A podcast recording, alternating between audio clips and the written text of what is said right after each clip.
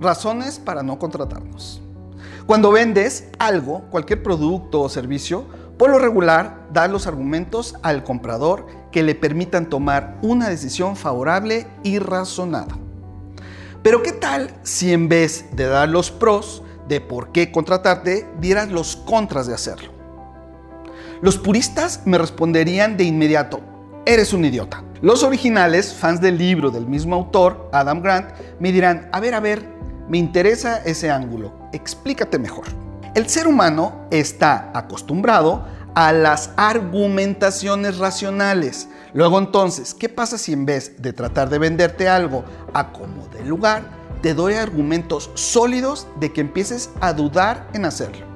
Que si lo haces es bajo tu propio riesgo y ya sabes a lo que te atienes. Recientemente en la agencia realizamos una campaña en nuestras redes sociales diciendo las tres razones por las cuales no deberían de contratarnos.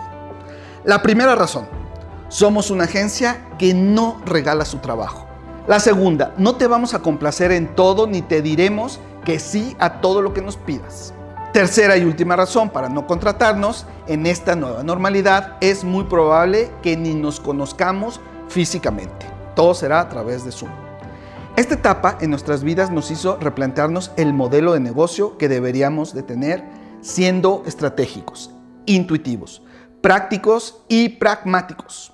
Es casi como binaria la cosa. ¿Te gusta nuestra propuesta?